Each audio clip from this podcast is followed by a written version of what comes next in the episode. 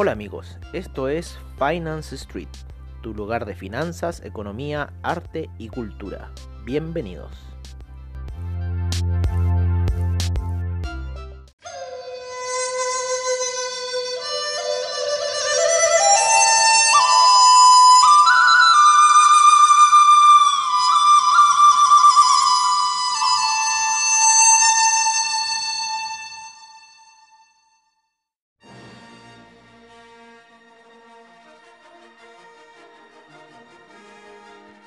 Hola amigos de Finance Street y bienvenidos a otro nuevo sábado de reportajes, como siempre al estilo de Finance Street, en donde tratamos de traerles a ustedes el arte por medio de la imaginación, ¿no? Y así poder traer también un poco de cultura para ustedes. Una de nuestras misiones fundamentales en lo que es Finance Street. No solamente ese podcast financiero que transmitimos durante la semana, sino que hoy día es un día para relajarnos y disfrutar de una entretenida historia contada como siempre en nuestro estilo. Es así como hoy seguiremos con las historias de las escuelas iniciáticas ya en nuestro noveno episodio. Hoy día trataremos la salida de Egipto ya hemos abarcado todo lo que ha ocurrido desde esa explosión del Big Bang hasta lo que estamos viviendo hoy en la Tierra. Ya hemos traspasado la Atlántida para poder llegar ahora a las tierras de Egipto, luego del hundimiento de aquella isla. Y seguimos hoy en nuestras historias iniciáticas para así poderles develar el secreto que hay oculto para ustedes. Es así como hoy les traemos a ustedes la salida de Egipto en Finance Street. Bienvenidos.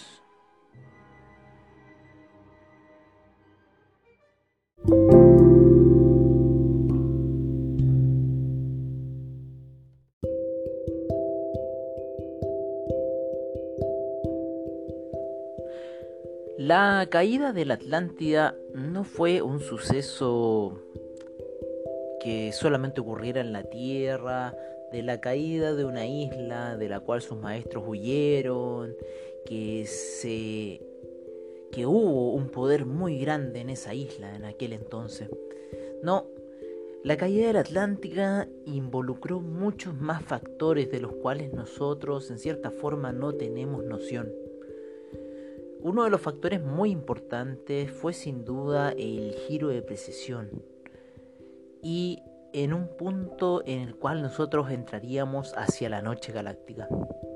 Por otro lado, también se originó lo que es el cambio de polos que se origina durante la Tierra en cada ciertos periodos de tiempo que hace su vuelta al Sol, lo cual demora aproximadamente unos 25.000 años en que el Sol haga la vuelta a otra estrella más central, la cual se llamaba Hunapku. Nosotros seguimos al sistema solar, pero el sistema solar sigue a otros soles más grandes todavía. Y esos son giros cósmicos. Eso ocurren a velocidades que ni siquiera podríamos entender. Ya que ni siquiera entendemos que la Tierra está avanzando en este minuto en el sistema solar aproximadamente a 90.000 km por hora. Que la velocidad que necesitamos para poder salir de la gravedad son aproximadamente 23.000 km por hora para poder entrar en esa otra situación y estar en otra esfera más allá de la esfera que estamos aquí en la Tierra. Es así como también se empiezan a descubrir las dimensiones y la gente empieza ya a entender el proceso dimensional de cada cosa. Bueno, en la Atlántida ocurrió un proceso dimensional muy grande, el cual fue hacerla caer, fue hundirla para que la nueva humanidad pudiese despertar de aquel letargo que se originaría al hacer caer toda la humanidad hacia un pozo. Sin duda que la luz se verá después del caer. Es algo inevitable. Pero de que la humanidad se hundió en un pozo, lo ha hecho. Por eso, y volviendo a nuestra historia, a medida que el tiempo pasó, la escuela de iniciados en Egipto fue creciendo más y más. Registro de ascendidos hubo en aquel tiempo al parecer, pero la energía se fue moviendo y pasó a recaer en el pueblo hebreo y el oráculo que éstos poseían, hasta que uno de los maestros hizo su venida al mundo para liberar a los que estaban como esclavos, ya que su oráculo era muy poderoso y más aún la comunicación que poseían hacia lo superior. Ha llegado el tiempo de Moisés y las enseñanzas que dejó, más que nada la estructura que originó para el mundo que vendría y los sucesos que ocurrirían. Su nacimiento todos lo conocen y más aún su nombre, que significa salvado de las aguas. Pero lo más importante es que él estudió para ser faraón, que era el principal cargo del Egipto de ese tiempo y tuvo que aprender muchas cosas de la escuela de iniciados.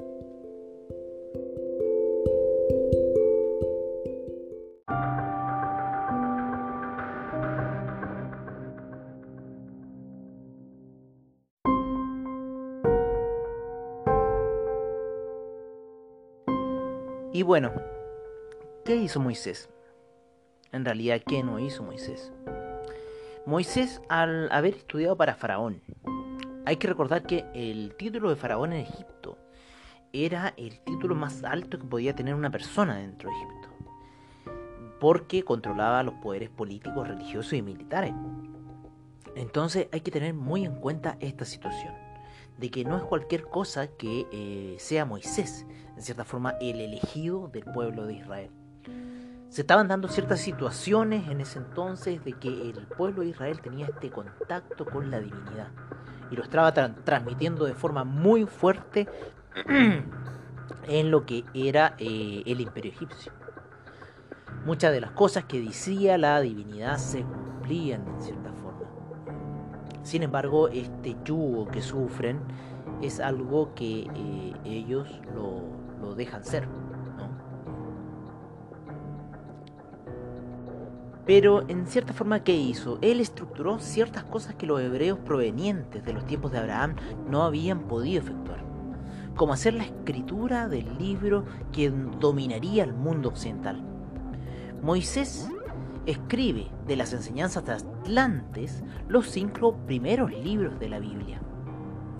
Logra comunicarse con lo superior y libera a los hebreos de su esclavitud en Egipto pero lo más importante es que obtiene el Arca de la Alianza, una de las armas más peligrosas del período Atlante. El arca en cierta forma no era cualquier cosa, tampoco uno se le podía acercar tan fácilmente, ya que la Biblia sale descrito el atuendo que se tenía que llevar al momento de aproximarse a ella. Con esta se efectuaba la comunicación con lo divino.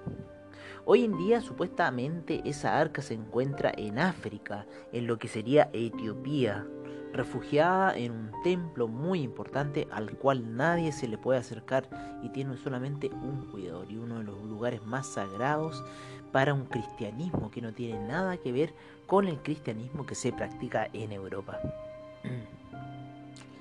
Bueno, por este poder se comenzaron a gestar eventos que influirían de gran manera a la humanidad. Parte de las guerras de Shimbala y Agartha se volverían a llevar a cabo, pero ahora entre dos bandos, los hebreos y arameos.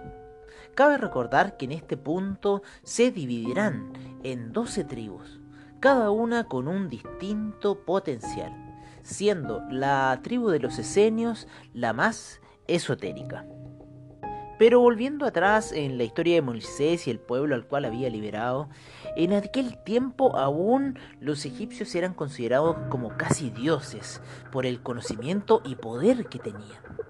Muchos de los maestros tienen que volver a Egipto para volver a estudiar las enseñanzas. En la Biblia saldrá anotado esto diciendo que los egipcios no son dioses.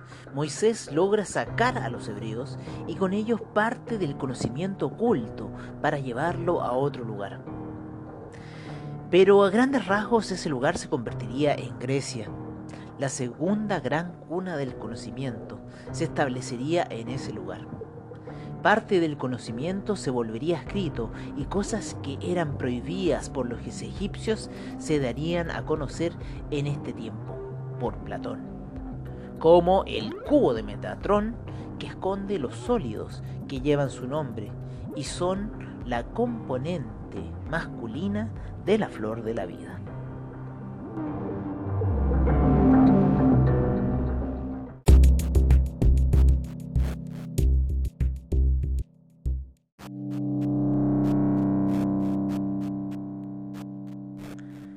Platón y la escuela de Eleusis. Guerras y disputas y un sinfín de cosas ocurrían alrededor de la reestructuración de la conciencia. Pequeñas tribus que habían estudiado en Egipto estaban expandiendo lo aprendido. Zoroastro y otros más harán lo suyo en las tierras de disputa. Mientras que en un lugar del globo, una de las civilizaciones que se daría a conocer en el planeta con Alejandro Magno hacía ya de lo suyo.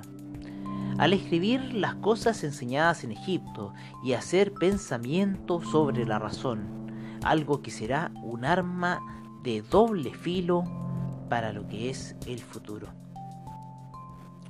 La escuela griega tiene todo que ver con el tiempo de oráculos y pitonisas, las cuales interpretaban los movimientos superiores para poder transmitirlos a los demás.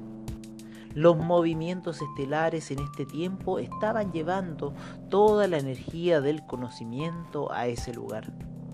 De aquí surgirían pensamientos sin precedentes sobre la razón y los secretos comenzarían a hacerse exotéricos. Pero algo muy importante que ocurre en este tiempo es que la razón, al igual que los hebreos, anuncia la venida de un superhombre al mundo. Algo trascendental para lo que ocurriría en el futuro.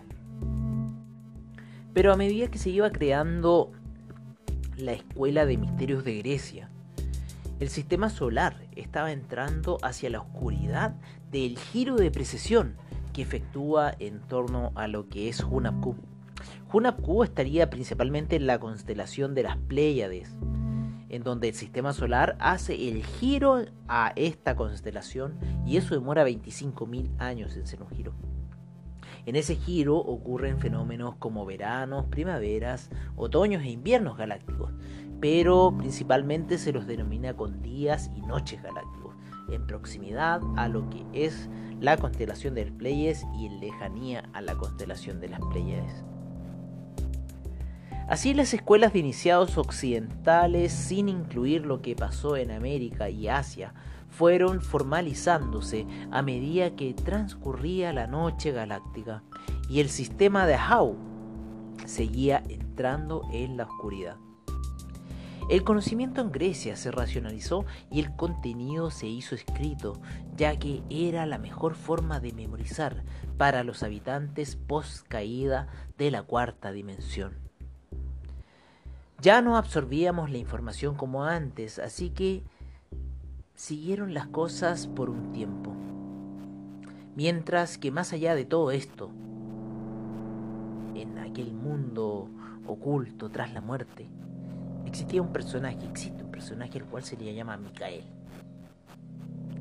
quien en su proceso de encarnaciones haría su aparición para formalizar ciertos asuntos y combatir a la oscuridad en la que nos hallábamos, tratando de sacar los secretos a la luz.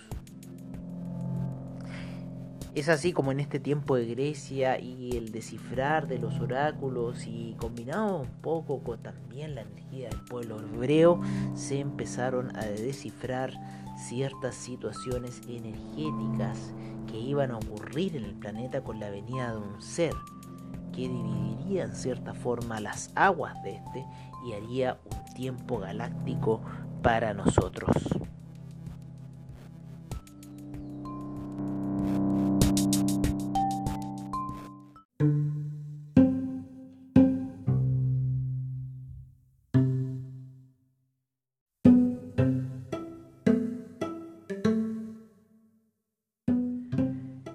Micael vendría al mundo tal cual lo acordado en el hundimiento de la Atlántida. Distintos profetas narrarían lo que iba a suceder a la venida de Micael a la tierra, a cómo éste tendría que morir. Fue, por decirlo así, una pavimentación previa para que los sucesos se desencadenaran en orden. A su vez, esta profecía fue introducida por una raza que estaría muy bien ordenada en cuanto a sus jerarquías para así poder ordenar el futuro. Pero no solo un Micael vino al mundo en ese lugar. En otros lugares también aparecieron maestros similares, pero no iguales. Por otra parte, el tiempo había pasado y Grecia en cierta forma ya se estaba empezando a hundir una vez que salieron ciertos conocimientos a la luz eh, provenientes principalmente de la flor de la vida, lo que haría el cubo de Metatron y generaría los cinco sólidos platónicos, descritos por Platón. Por eso ya Grecia estaba llegando a su punto más bajo. Gran filosofía se creó en ese lugar del planeta. De hecho, ahí fue el lugar donde se formalizó la razón y el pensamiento. Sin embargo, la razón verdadera es abstracta y no formal como el mundo piensa.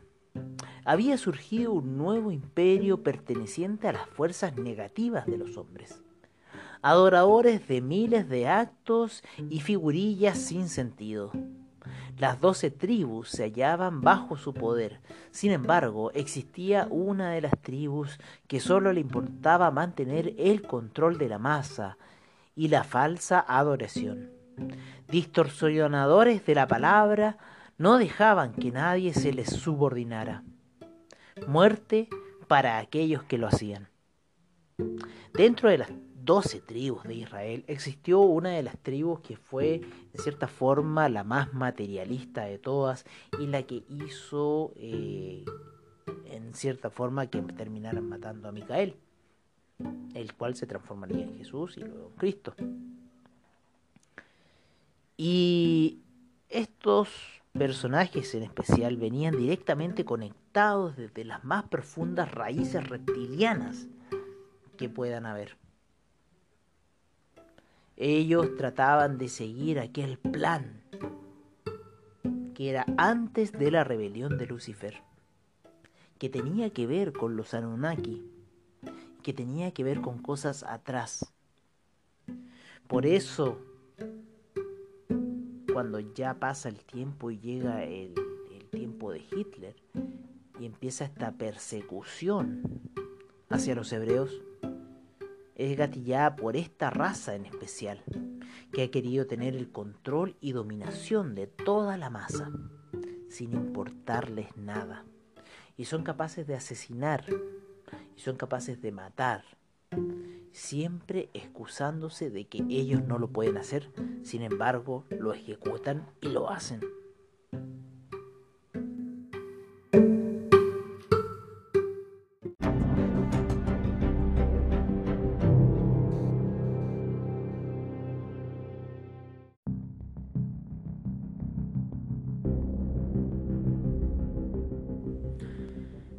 Era la hora y el tiempo a actuar. La oscuridad estaba por llegar a su punto más extremo y el mundo estaba en peligro de quedar en la ignominia absoluta de lo que había pasado a lo largo de las décadas. Para eso, dos iniciados de la escuela esenia fueron escogidos para ser los receptores del espíritu de Micael que entraría al mundo para crear el tiempo. Después de esta entrada el mundo no sería lo mismo. Según la profecía, el nacimiento de Micael estaba predestinado, lo mismo que su muerte. Había que cumplir con lo escrito previamente. Y así la profecía se cumplía y los elegidos fueron a Bethlem donde el espíritu de Micael se manifestaría. Los tres reyes conocedores de la magia y la profecía se aparecieron en el lugar designado por el astro luminoso, presentándose ante él y llevándole ofrendas. La gente que estuvo cerca de, del evento quedó maravillada al ver el espectáculo ofrecido por los astros. Después de su nacimiento, el dominador de los hebreos mandaría matar a los primogénitos de aquellos días. Pero el Espíritu llevó a la familia al lugar de los secretos, Egipto, donde comenzaría la educación de Micael. Los primeros años en Egipto fueron una mezcla entre las raíces esenias y egipcias, mucha información de la flor de la vida y principalmente porque los templos de iniciación en Egipto ya habían dejado de ser como antes. Los nuevos ocupadores los tenían bajo su régimen pagano, pero el espíritu guió a Micael para caer con los más justos y adecuados. Fueron tiempos duros hasta que sus raíces señas los impulsaron a volver nuevamente a la tierra prometida. A la vuelta, Micael empezaría a sentir la raíz de su misión y a comunicarles a los demás sobre el espíritu que está en todos dormido. Sin embargo, era aún un niño. En aquellos días el imperio era muy vasto y absorbía muchas culturas. Habían pavimentado muchas rutas y hecho grandes construcciones. Aún existía algo de luz y la oscuridad sería evidente con el paso del tiempo. Micael, por su parte, seguía la enseñanza ahora con su pueblo, en base a rituales que conmemoraban la liberación de los egipcios, como el día de Pascua. Esta multiculturalidad fue absorbiéndose en Micael. Varias lenguas aprendió en este tiempo, pero su vida fue más de índole diplomática. En el libro Urantia se describirá con lujo de detalles el crecimiento de Micael. Y pasó el tiempo hasta que Micael comenzó su misión en el mundo, ya a una edad más madura y convencido totalmente de quién es en realidad. Un paso muy grande y difícil, el despertar en el mundo llevó el estado humano a lo que habíamos sido previamente en Atlantia, fusionando el cuerpo físico con el cuerpo energético. Eso le permitió proyectar todas las cosas provenientes de sus pensamientos. A la vez, lo hizo vivir en una etapa completamente distinta a lo que vivían los demás. Para esto, tuvo que hacer el viaje a Osir Is.